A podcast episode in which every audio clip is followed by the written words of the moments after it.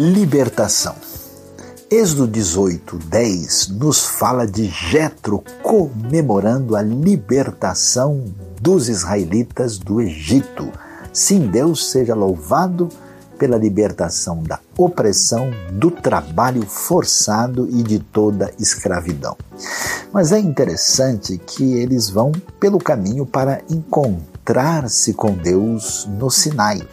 Porque a libertação não é algo apenas externo que tem a ver com a opressão sobre a nossa vida. A libertação que nos livra da opressão precisa acontecer também dentro do coração.